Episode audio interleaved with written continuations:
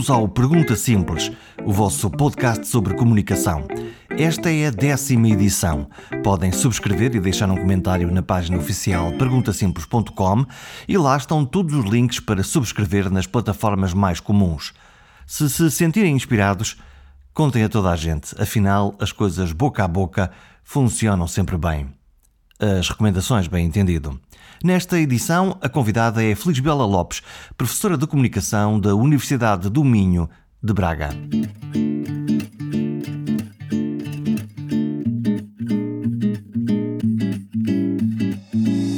Fixem esta expressão, a confraria das fontes é uma das expressões de Felisbela Lopes que define aquelas pessoas que estão sempre a aparecer na televisão, sempre os mesmos, uma e outra vez.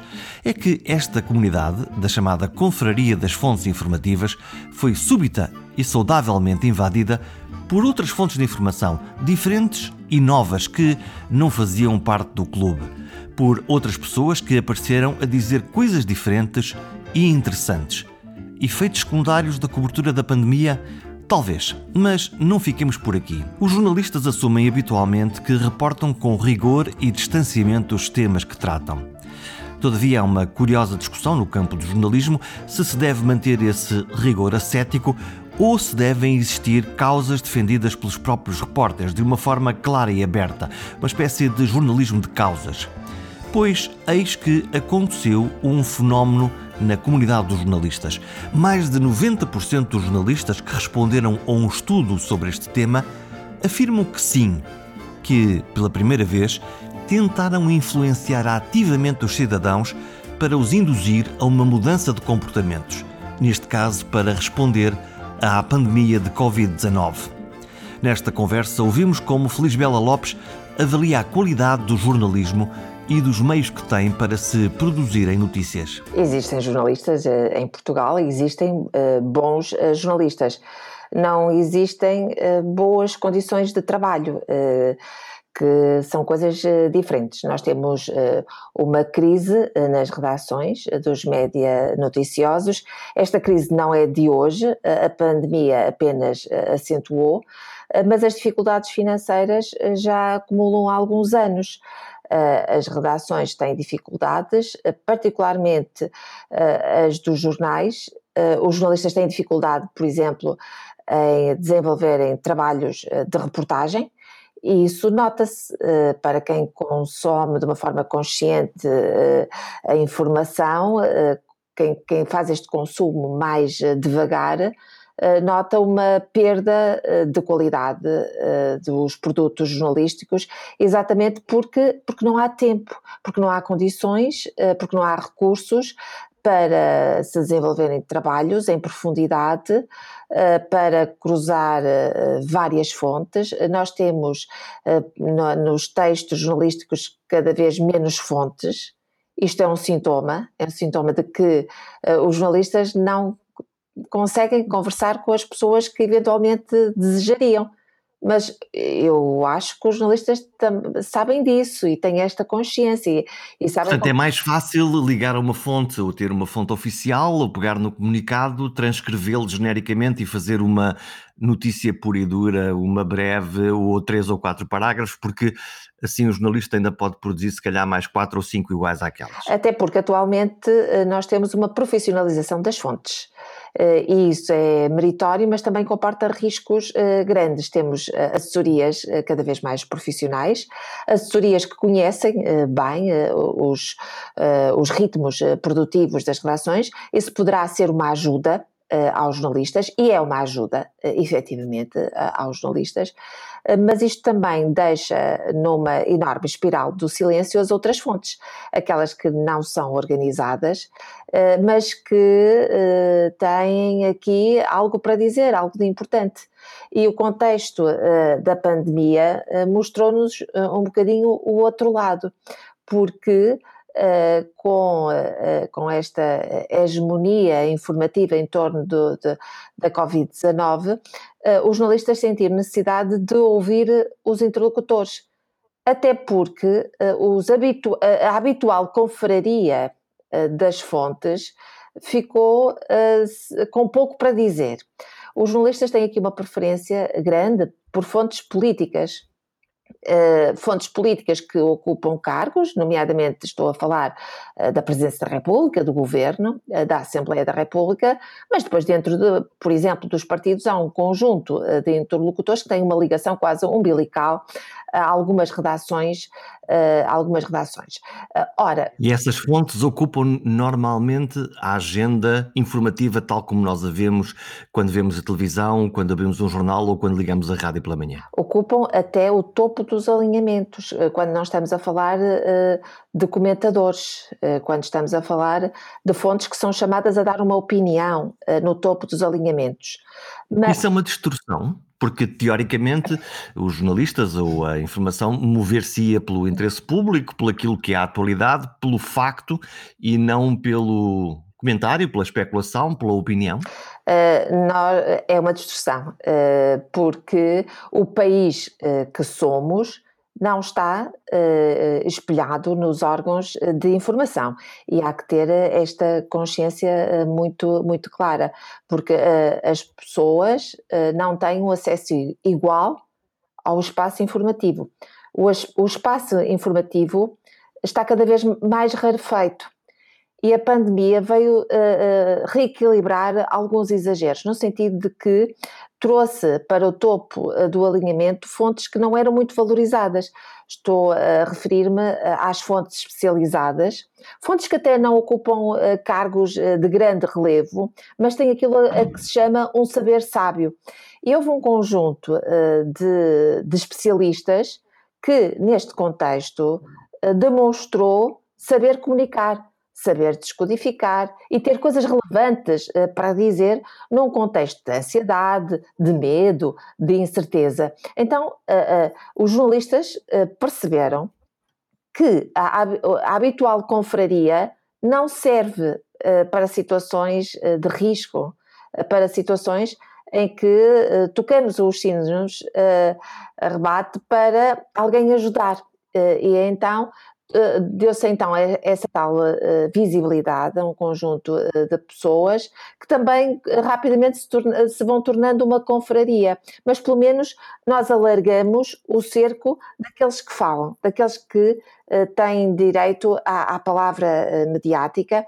E essa palavra mediática revestiu-se aqui de um interesse público inequívoco. A palavra confraria é uma palavra maravilhosa, uh, que é o, o, o, que nós eh, vimos aparecer subitamente nos, nos média, vimos aparecer médicos com capacidade de comunicação, o que, eh, não sendo uma surpresa, eh, foi muito interessante vê-los aparecer e a comunicar para pessoas e não a falar mediquês. Uhum. Vimos eh, presidentes de Câmara a, a, a falar com propriedade sobre os temas, vimos presidentes de lares isto é uma descoberta, é uma descoberta de Portugal pela via da comunicação também, quer dizer, nós E, e não é uma coisa muito positiva, não é, não é aquilo que nós devemos guardar como um dos uh, uh, elementos mais positivos deste tempo tão duro, que é ter uma informação uh, que interessava ou que interessa, vamos pôr as coisas no presente, que interessa efetivamente às pessoas, a todas as pessoas porque uh, nós uh, temos tido uma espécie de estrutura circular uh, de, de, informação e da opinião. e as pessoas ficam fora desta estrutura. Quando eu falo de confraria das fontes, eu até costumo dizer que aquilo que é mais difícil é chegar a confrade. Quando nós somos confrades, estamos no palco mediático e saltamos de palco em palco porque se instituiu uh, que uh, as pessoas vão atrás de interlocutores que acumulam notoriedade mediática. E essa notoriedade. E notoriedade é um posto? É um posto, até rentável para alguns, mas que depois não tem uma, uma tradução efetiva no tal interesse público, no tal serviço público que os jornalistas com certeza que querem prestar com, com o seu trabalho. É interessante que a partir da Universidade do Minho, eh, eu e, umas, e mais colegas eh, promovemos eh, um inquérito aos jornalistas portugueses sobre a cobertura jornalística da, da pandemia, nomeadamente em período de emergência. E aquilo que é interessante constatar é que a esmagadora maioria dos jornalistas, e foram jornalistas de todos, estão todos os órgãos de comunicação nacionais representados, são jornalistas que ocupam uh, posições muito diferentes nas redações, são diretores, são editores, são coordenadores, são jornalistas especializados, são jornalistas apenas, uh, mas todos uh, se uniram nesta impressão de que o seu trabalho tinha interesse público. E em tempos de pandemia, o trabalho jornalístico assumiu ainda mais interesse público. Eh, eu até uh, ouso ir mais além. Eu acho que se Portugal é apontado como um caso de sucesso de um rápido confinamento, num, numa primeira fase inicial da pandemia, eu penso que esse confinamento foi eficaz, em parte porque os órgãos de comunicação social uh, se uniram uh, para promover também esse confinamento. Aliás, os jornalistas, e estamos a falar de uma percentagem de mais de 92%, uh, eh, disseram que quiseram orientar comportamentos. Hum, portanto, é. fizeram uma coisa que geralmente dizem faz. que nunca fazem. Exatamente. Isto acontece pela primeira vez desde o 25 de Abril. Eh, eh, não, não se tra trata aqui de um órgão de comunicação social, trata-se aqui de 92% da classe a dizerem que sim, sim senhor, nós quisemos orientar comportamentos, mas, isto é importante, convém ir até ao fim da frase, nós quisemos orientar comportamentos para a prevenção da doença. E nisto e nisto, nesta vontade de ser também um agente eh, de saúde pública, os jornalistas transformaram o seu trabalho em serviço público. Não foi só a RTP a fazer serviço público, houve, houve aqui uh, uma redação coletiva que se uniu, não falaram uns com os outros, não se trata aqui de nenhum exercício de autorregulação. Trata-se aqui de olhar para o jornalismo e dizer assim: o jornalismo tem aqui relevância pública. E tem. E tem relevância pública. Eu acho que todos nós percebemos, até porque neste tempo uh, os órgãos de comunicação social tiveram aqui um acréscimo muito, muito, muito significativo no consumo uh, daquilo que ia, ia, sendo produzido. Isto não é por acaso, poderíamos dizer assim, ah, porque as pessoas estavam em casa, mas as pessoas está, estando em casa também têm periféricos móveis e podem consumir outro tipo de conteúdos, mas a informação teve aqui um alto consumo, que significa que as pessoas se aproximaram mais uh, do jornalismo que estava a ser deixado uh, de parte uh, ao longo destes últimos anos. Apetece-me quase perguntar: os jornalistas que fazem saúde em Portugal são uma minoria muito minoritária e, subitamente, todos somos jornalistas de saúde e todos uh, os que fazem jornalismo de uma forma geral uh, saltaram para, para a parte da frente e começaram todos a falar de saúde, ou pelo menos dos impactos todos que a saúde tem na nossa vida para além da saúde como é que se portaram os, os não especialistas dentro dos comunicadores? No inquérito que nós promovemos, uh, os jornalistas que habitualmente não, fa não fazem saúde revelaram algumas dificuldades, mas também convém aqui dizer que uh, os jornalistas não fizeram todos uh, jornalismo da saúde criaram aqui outras abordagens, olharam para este contexto uh, pandémico através de problemas sociais, através das dificuldades que as empresas iam sentindo, porque também a sua produção ia sendo travada, através de problemas de relacionamento entre as pessoas. Portanto, os ângulos são muito diferenciados. Agora, houve aqui uh, uma, um elemento que me parece que é comum. É que, fazendo uh, jornalismo através de problemas laborais, através de problemas sociais, através uh, de problemas ligados ao ensino, à educação, etc., o jornalismo, os jornalistas ganharam consciência de uma característica que é do jornalismo da saúde e que foi aqui arrastada para, outros, para outras peças, que têm a ver com a importância da literacia. Uh, nós, quando falamos, nós estamos sempre a falar de literacia, às vezes não sabemos muito bem do que é que estamos a falar, uh, mas uh, quando nós falamos de jornalismo da saúde, nós estamos sempre aqui a sublinhar que é muito importante o jornalismo da saúde promover a tal literacia, que é ajudar as pessoas a perceberem os conteúdos que são veiculados e também, em simultâneo, é necessário dar-lhes ferramentas de adaptação àquela realidade que está a ser mediatizada. O que, o que é que houve eh, nas peças uh, noticiosas produzidas? Houve uma preocupação de contextualização. Por exemplo, quando nós estávamos a falar das dificuldades laborais, havia necessidade, ou por infografias, ou por caixas, ou por peças tipo pergunta e resposta, uh, explicar às pessoas que medidas estavam a ser tomadas que as podiam ajudar na vida de todos os dias e fazia-se isto uh, num jornal de linha popular, mais próximo das pessoas, mas também se fazia isto nos, nos tais jornais de referência. Fazia-se isto na RTP2, que é para um público uh, teoricamente mais erudito, mas também se fazia num programa uh, informativo uh, dirigido ao grande público. Portanto, era transversal essa preocupação. Se nós olharmos para para as manchetes, para a cobertura da Covid-19. Enfim, encheu a nossa vida, se, calhar já, já, já estamos um bocadinho eh, quase fartos do, do tema, mas o tema está aí. Uh, olhando para as manchetes, olhando para a cobertura, tivemos o quê? Tivemos uh, demasiados números, falamos agora do contexto, por exemplo, e aquilo que nós temos todos os dias é quase mais 100, mais 1000, mais X mortes, mais Y. Um, ehm, e nós não sabemos aonde, nem quem é que se contagiou exatamente, nem porque é que se contagiou. Uh, é um jornalismo de números. O que, é que, o que, é que, está a acontecer aqui, olhando para as manchetes? É o jornalismo possível face àquilo que as fontes uh, oficiais uh, estipulam.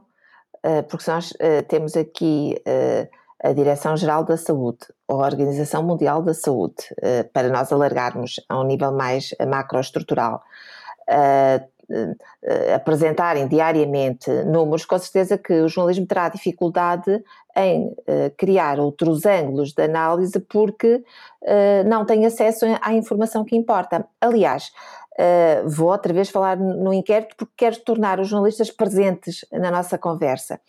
Uh, no inquérito, os jornalistas, uma das maiores dificuldades que manifestaram foi a do acesso à informação. Uh, ou seja, uh, queriam uh, construir outros ângulos, outras abordagens, outro frame para, para, a, para a informação que estavam a produzir, mas faltavam-lhes uh, os dados uh, necessários. Obviamente que. Portanto, encontraram uma espécie de aridez na, no terreno informativo, naquilo que lhes era dado. Até porque é, é, essa dificuldade uh, também tem a ver com a própria dificuldade da organização das fontes, porque nós temos aqui fontes oficiais que estão a braços com algo inesperado são, obrigados são obrigadas a dar resposta uh, no terreno a variedíssimas frentes e depois também acumulam com uma outra frente, que é a frente uh, informativa. Não dá tempo para tudo. e é preciso que as entidades oficiais, quer as nacionais, quer as internacionais, se, consciencializem de uma vez por todas que a informação tem que ser profissionalizada, tem que haver aqui um reforço destas equipas, porque estas frentes são frentes também de ação de saúde pública. Uh, e é preciso gente que pense uh, diariamente só naquilo e na forma de construir essa informação, até para fugirmos uh, aos tais números que depois têm um impacto grande. Repare, quando nós nesta fase ultrapassamos os mil infectados por dia, Uh, aquilo que houve nesse dia em alguns órgãos de comunicação social foi a informação de que Portugal tinha uh, ultrapassado pela primeira vez os mil infectados. Isso não era verdade. Mas esta atração, esta pelos números, esta obsessão uh, numérica do jornalismo numérico e também esta obsessão de uma comunicação através dos números faz com que haja também estas derrapagens, porque estamos muito pendurados no último número eh, que é dado. E depois faltam-nos aqui contextualizações que são extremamente importantes, até porque até convém dizer que os números que são dados não correspondem exatamente àquilo que se passa. Pela dificuldade que as fontes oficiais têm em aceder aos números E porque nem toda a gente bem vai fazer testes, uh, diz que está doente, algumas pessoas não fazem isso. Portanto, os números não são verdadeiramente aqueles que correspondem à realidade. E há uma outra realidade que tem também de estar uh, presente, quer no discurso oficial, das fontes oficiais, quer no discurso jornalístico. Agora, nós não podemos apontar sempre o dedo ao campo jornalístico. Porque o campo jornalístico, neste, conte neste contexto em particular, mas também em muitos outros, é o reflexo daquilo que as fontes organizadas querem que o jornalismo seja. Uh, e, portanto, convém aqui que esta reflexão seja mais alargada, até para podermos evoluir. E nós precisamos muito de evoluir. Uh, ao, nível da e ao nível da comunicação da saúde, uh, em Portugal nós precisamos de dar passos de gigante para aquilo que a comunicação da saúde tem como impacto nas pessoas e para o atraso que nós temos em, relação a isso. Como é que se estamos a olhar para as fontes uh, oficiais e não oficiais?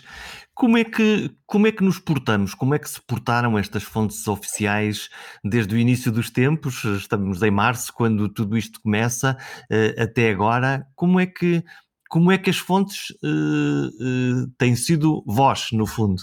Como é que elas têm portado? Tem feito caminho, uh, tem feito um caminho que é difícil, até uh, porque uh, é a primeira vez que estamos a atravessar esta, esta onda gigantesca.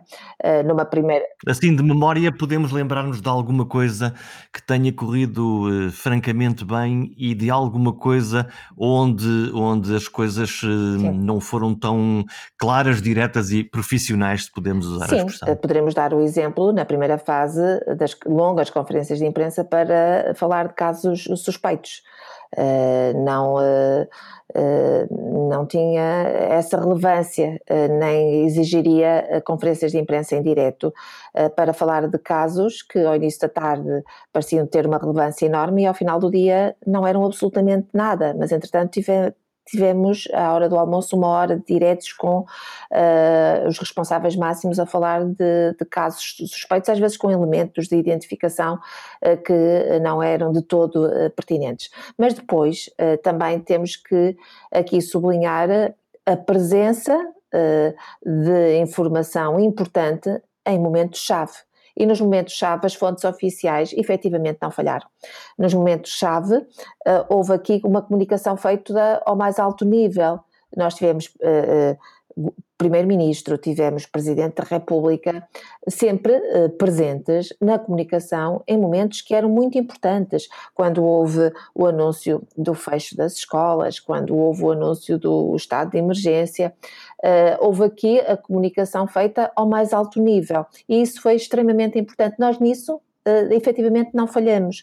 Nós fomos falhando ao longo do tempo em processos que, em que uh, não era necessário haver aqui uma comunicação ao mais alto nível, e houve.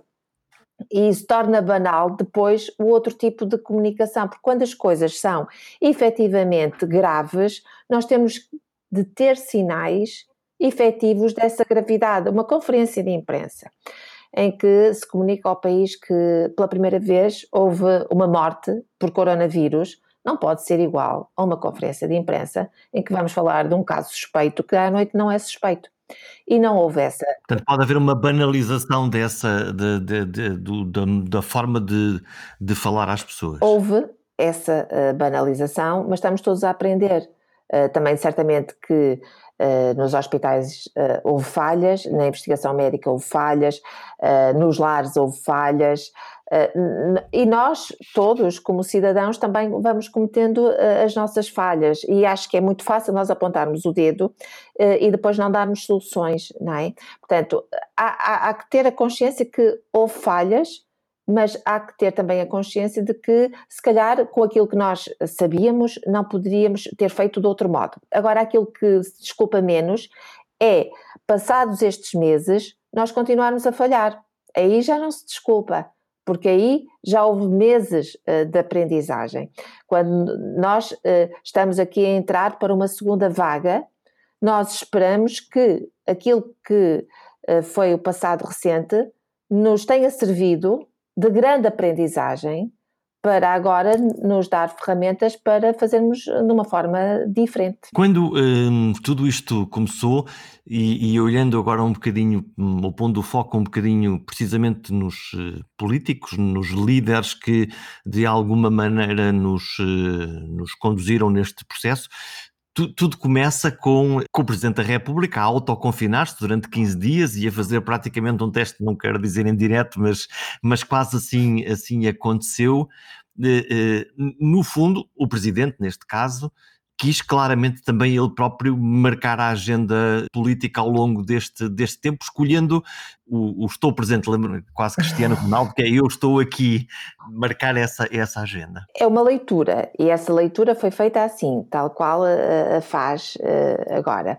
Mas também há uma outra leitura, é que ao fazer esse confinamento, o Presidente da República também perdeu um bocadinho o pé para o Primeiro-Ministro e deixou ali a, o Dr. António Costa ter grande visibilidade nos, nos primeiros dias de, um momento tão difícil, que era o confinamento uh, do país.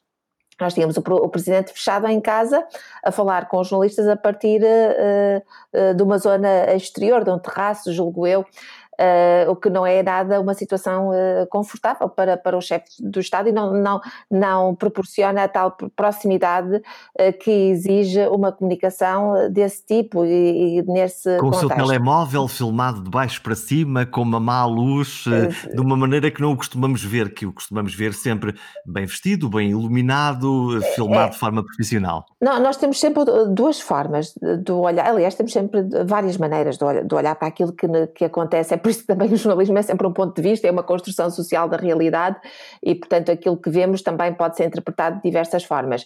Há também aqui uma forma de olhar para isto e dizer que o Presidente também deu aqui um exemplo de um rápido confinamento, mesmo eh, quando não tinha certeza de nada e os testes davam eh, negativo. Agora, do ponto de vista da gestão do xadrez, do tabuleiro político, eh, certamente que os ganhos não terão sido assim tantos quanto aqueles que, se calhar, o Presidente da República ambicionava uh, na altura.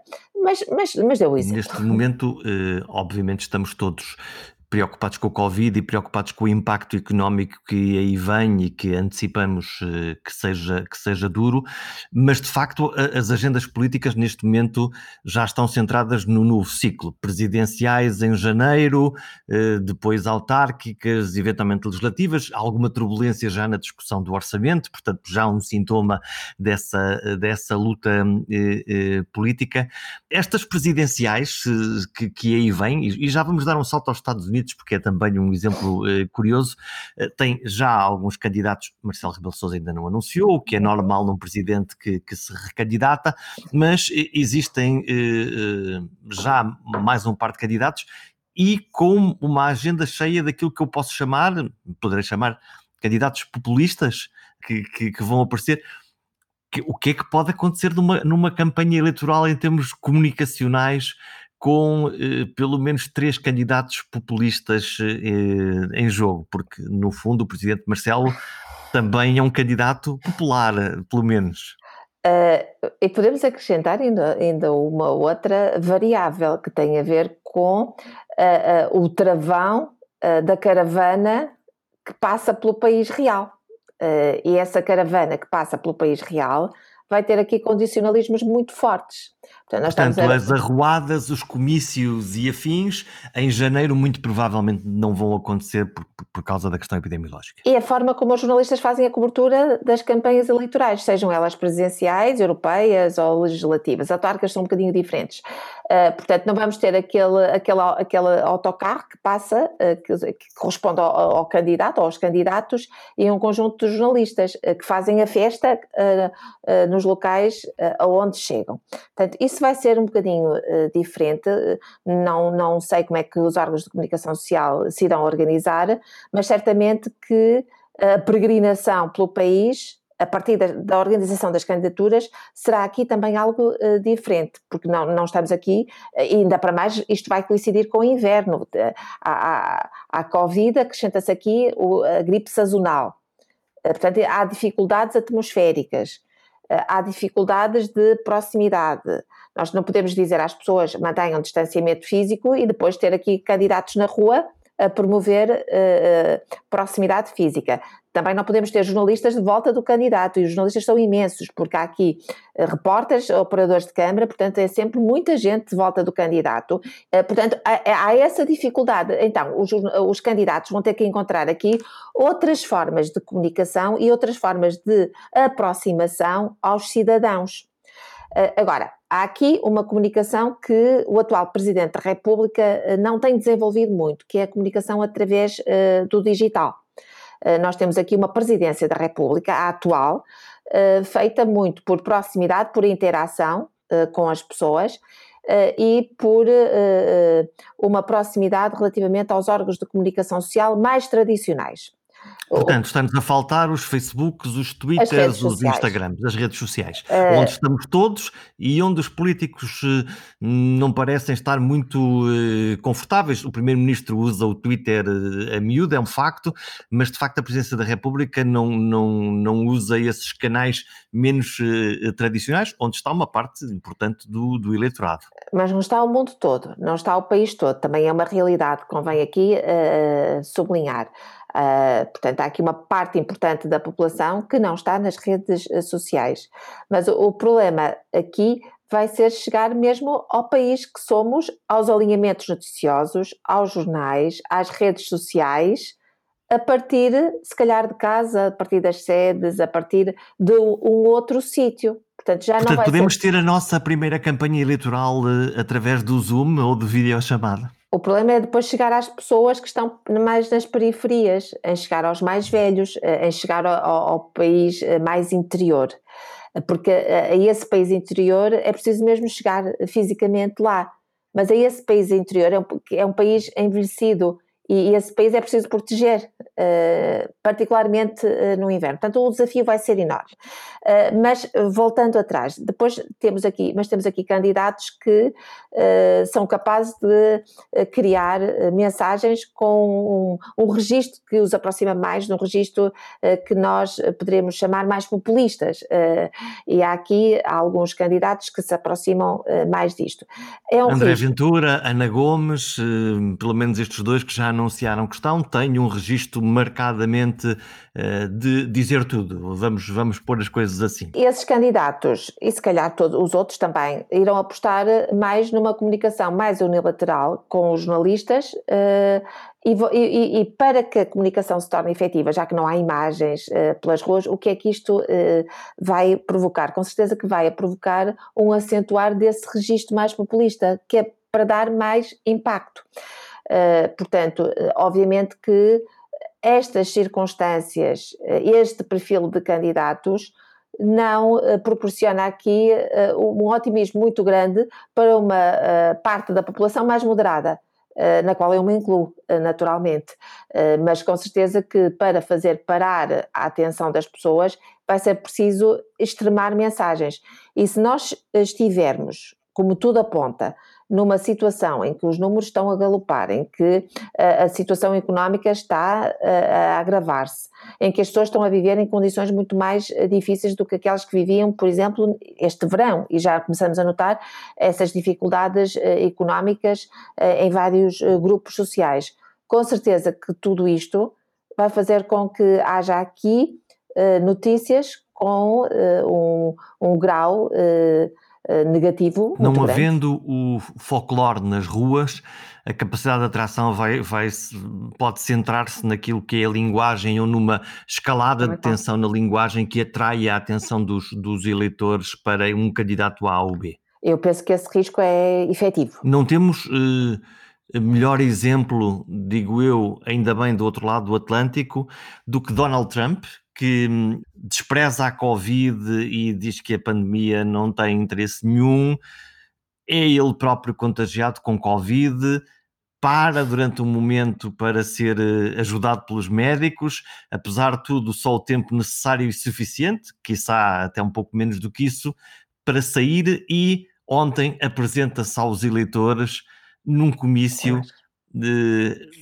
não sei se a fazer política, se a fazer um reality show numa ligação com, com as pessoas uh, de um boneco de televisão, que não é de um, de um político. Como é que uma especialista em comunicação olha para este, fenómeno Trump muito, muito para além daquilo que é a política, mas da forma e da maneira como ele eh, comunica, desde negar o óbvio da pandemia até aparecer como homem redentor e próximo do povo.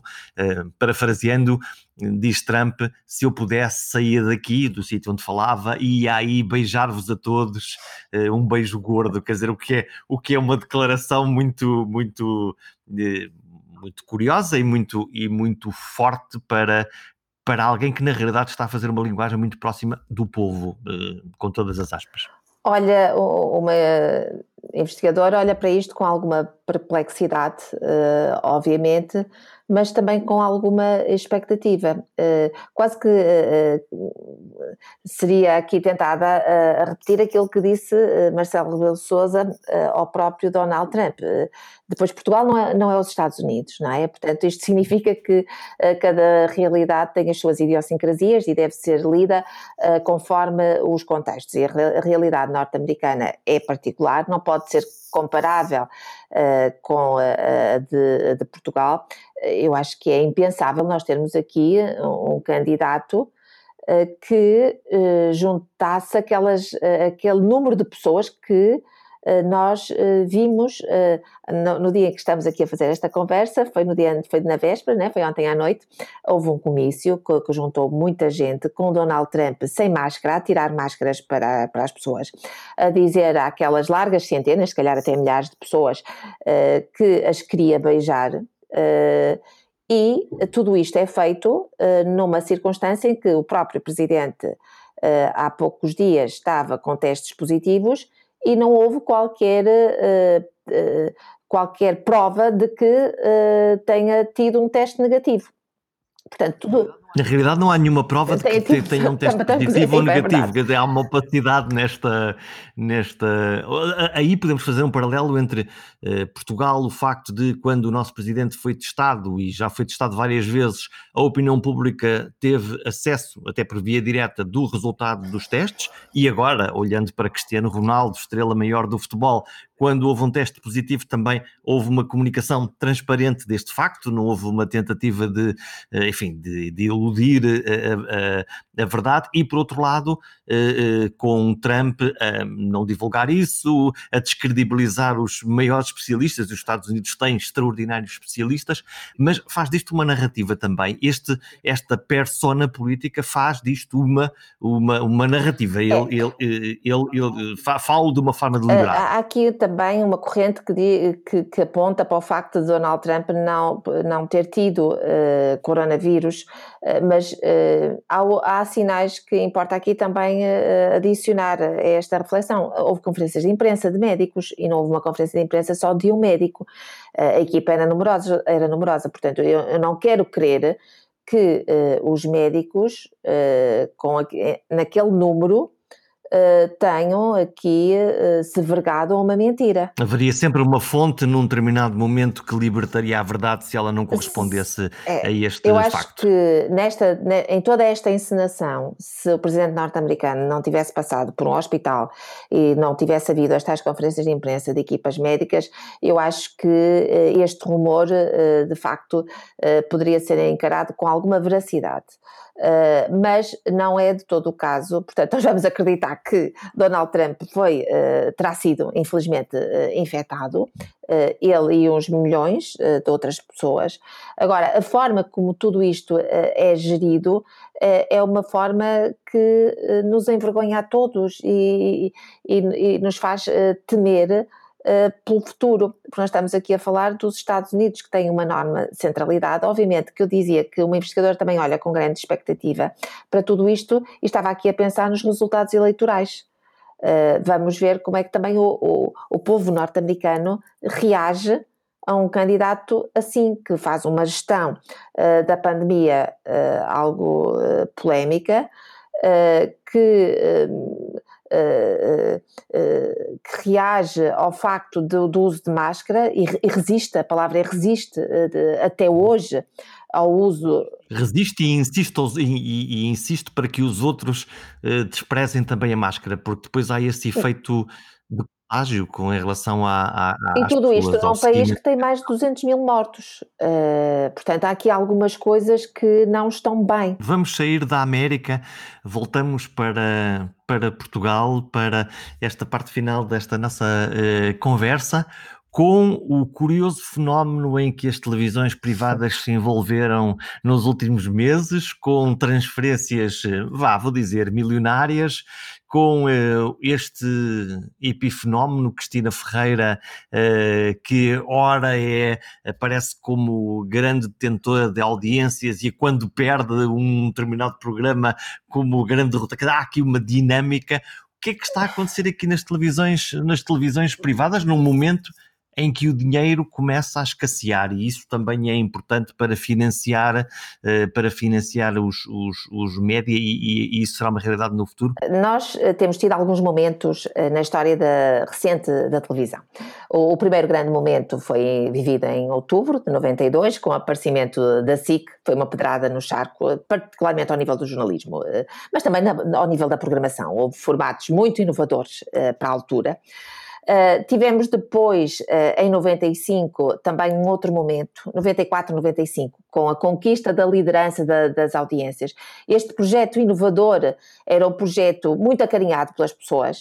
Uh, as novelas da Globo transferiram-se para a SIC, os, os noticiários da SIC eram os mais vistos e depois com um efeito de, de, contaminação aos, outros, aos outros programas. Viveu-se viveu também um outro período em, em setembro de 2000 em setembro de 2000 nós tivemos o Big Brother. E aí a, a, a TVI tornou-se de facto a, a, protagonista, com uma enorme centralidade e também com uma enorme revolução. O próprio noticiário, o Jornal Nacional, eh, que tinha Manuela Moura Guedes a cara uh, principal, também inovou muito, tornando aqui a sociedade uh, muito, muito protagonista dos acontecimentos, sendo um contrapoder, particularmente em relação ao governo de José Sócrates. Portanto, houve aqui de facto muita inovação e, e houve a inovação maior, que era a do, a do Big Brother, com o Big Brother também a contaminar a informação e entrar dentro dos próprios alinhamentos noticiosos, que seria algo impensável Uh, há dois ou três anos uh, atrás, uh, relativamente àquele período. No dia da, da, do anúncio da, da, da candidatura, ou da recandidatura de Jorge Sampaio, o noticiário da, da TVI abriu com o pontapé de um concorrente da casa do, do, Big Brother, no interior da, da própria casa, do célebre uhum. pontapé de barco. Agora, nós com a transferência de Cristina Ferreira para, novamente, para a TVI, poderemos aqui ter um outro momento da televisão. Esse momento não foi tão marcante quando a apresentadora se mudou da, da, SIC, da TV para a SIC, porque foi mesmo assim, na sua função de apresentadora. Agora, a Cristina Ferreira vem da SIC para a TVI, não apenas como apresentadora, mas como diretora de programas e como acionista. Portanto, são três papéis. Como, como, e como estratega, o terceiro papel que ela também tem neste, neste quadro. Isto aqui uh, é problemático, porque se juntam aqui funções que deveriam estar separadas. Nós temos uma a função de apresentadora, de diretora de programas e de acionista. Os acionistas não se metem nas, na, na, na engenharia de programação, nem tampouco falam em antena, nem tampouco vão à antena falar das pessoas que escolhem para os programas. E isto tem acontecido. Uh, portanto, há aqui uma mistura, até às vezes mais, não, não tão promovida pela própria Cristina Ferreira, mas pelas pessoas que ela convida para os seus programas, que em pleno platô televisivo falam da sua qualidade de acionista, depositando nela grandes expectativas relativamente àquilo que, que é o futuro. Paralelamente a tudo isto, uh, Cristina Ferreira ambiciona também revolucionar as grelhas da programação e imaginou para a grelha da, da TVI o Dia da Cristina. E o Dia da Cristina é um formato algo inovador, que é, durante um dia, e vamos aqui usar as palavras de, da própria Cristina Ferreira, que é quando a Cristina Ferreira quer, quiser, há o Dia da Cristina. E o Dia da Cristina é um dia inteiro com o programa de Cristina Ferreira. E isso é meritório, porque há aqui de facto alguma eh, agitação na programação. Eh. E há um efeito de âncora, eh. porque ela pode aparecer num sítio qualquer, numa hora qualquer, num dia qualquer, para agarrar uma audiência. E, e tem obrigado a SIC a reagir. E a SIC tem ido uh, atrás desse dia de Cristina e de, muito, de muitas outras opções. Cristina Ferreira vai às manhãs do Gocha e a SIC reage. Uh, Cristina Ferreira uh, imagina aqui um programa para, domingo, para, para as tardes do domingo, algo diferente, mas não tão diferente, já lá vamos, e a, a SIC reage, as tardes de sábado também tiveram aqui alguns ajustamentos e temos a SIC a reagir. A RTP não tem feito tanto isto. Agora, o problema aqui qual é? É que no meio de, de, desta expectativa de revolução eh, de uma grelha, nós temos efetivamente uma programação que, mais do que ser disruptiva, é uma programação que se revela na continuidade. O que é que isto quer dizer? Quer dizer que uh, vamos olhar para, para, o dia de Cristina. O dia de Cristina, aquilo que tem lá dentro, não é muito diferente daquilo que a Cristina Ferreira fazia nas manhãs da é, portanto, um celofane, é uma, uma, uma, uma, capa num produto que, na realidade, é, é, igual a sempre àquilo que nós vemos nas televisões, o que é que são os programas da manhã, o que é que são os programas da tarde, o que é que são os do prime time antes do telejornal e por aí fora. Inovou-se na forma, mas continuou-se a fazer o mesmo conteúdo. Inovou-se na forma, criou-se ali um cenário uh, até algo megalómano, uh, poder-se até considerar um bocadinho desadequado ao daytime, eh, mas também poderá ser um atrativo pela novidade em si. Eh, mas o que é certo é que toda, toda, todas estas linhas disruptivas mereceriam também uma, um conteúdo também algo inovador. E é isso que tem faltado à TVI e é isso que uh, tem também de ser colocado em linha de conta quando nós queremos aqui ler os resultados das audiências, porque as audiências não têm correspondido uh, a este trabalho que se queria revolucionário uh, por parte da TVI. Uh, obviamente há aqui muitos riscos, uh, a TV tem um risco enorme também ao nível da própria estrutura interna, porque há aqui um diretor-geral, há aqui a figura de Nuno Santos, que é um diretor-geral, uh, portanto, que manda efetivamente naquilo que se passa na televisão, mas depois Nuno Santos não está no ar, não tem um programa de televisão, e temos aqui uma diretora de programação que está no ar e depois, por ela, também falam muitos outros apresentadores. Uh, temos na tarde de sábado formatos que depois tem aqui uh, uma lógica de uma estrutura circular. Portanto, tudo se faz à volta dos próprios atores de entretenimento. Curiosamente, a informação não tem entrado muito neste jogo. Uh... Mas, mas ser curioso que no caso da informação, e de uma forma se calhar até discreta, a, TV reforça-se muito, vai buscar valores, eh, uhum. João Fernando Ramos, por exemplo, à, à, à RTP, uh, José Alberto Carvalho, que, que, que, que, já lá está há, há, algum tempo, mais Pedro Pinto. Uh, uh, no caso da, inform da informação, há uma sólida blindagem de uma informação, diria quase de serviço público, quase quase BBC numa, numa maneira de fazer e que contrasta claramente com, com o que é que é uma forma pop de fazer entretenimento, quase espanhola, eh, com, com aquilo que é conteúdo informativo. É, a informação da, da TV tem de facto demonstrado alguma vontade de inovar, de fazer diferente, de mostrar caras novas e há aqui de facto eh, uma separação do entretenimento. Não temos visto muito eh, este, este cruzamento e isto também vai contaminando de forma positiva os outros canais, portanto também não vemos isto na SIC e nunca uh, temos visto isto também na RTP. Portanto, há aqui, de facto, algumas barreiras que, ao contrário de um passado recente, uh, estão a ser eh, blindadas uh, neste momento. Isto é algo positivo para quem olha para todos estes fenómenos, também querendo que o jornalismo, o campo jornalístico, jornalístico mantenha a sua autonomia. Fechamos voltando ao início desta conversa pela primeira vez em Portugal, hum, se calhar estou a ser injusto, mas que eu me lembre, eh, um pivô de uh, telejornal, um jornalista, Rodrigo Guedes de Carvalho, editorializou uh, a sua própria presença no ecrã. Além de dar as notícias, de contar as notícias com o rigor que lhe é reconhecido, decidiu olhar a câmara, olhos nos olhos, e dizer às pessoas o que é que elas têm que fazer e até dizer o que é que não podem fazer, arrisco até dizer a censurá-las uh, por elas não terem o comportamento correto. Conversava com elas, perguntava como estão, uh, dias duros estes, uh, corresponde a um período. acho que não será facilmente replicado a menos que Portugal tenha aqui números muito pesados, isso sim, mas também é preciso também aqui dizer que esse modo de fazer jornalismo, que aqui e ali foi exagerado, acho que sim, acho que se exagerou em determinados momentos, mas globalmente acho que teve aqui um efeito muito positivo na, na, na ajuda às pessoas eh, para um clima de enorme medo eh, e de uma colossal eh, incerteza face, não ao futuro, face ao momento presente. Este podcast tem assinatura. Eu sou o Jorge Correia e neste Pergunta Simples procuro encontrar vozes que nos expliquem como funciona este natural, porém complexo problema da comunicação. Digam coisas em perguntasimples.com, subscrevam o podcast e partilhem com os vossos amigos. É uma coisa boa, acreditem.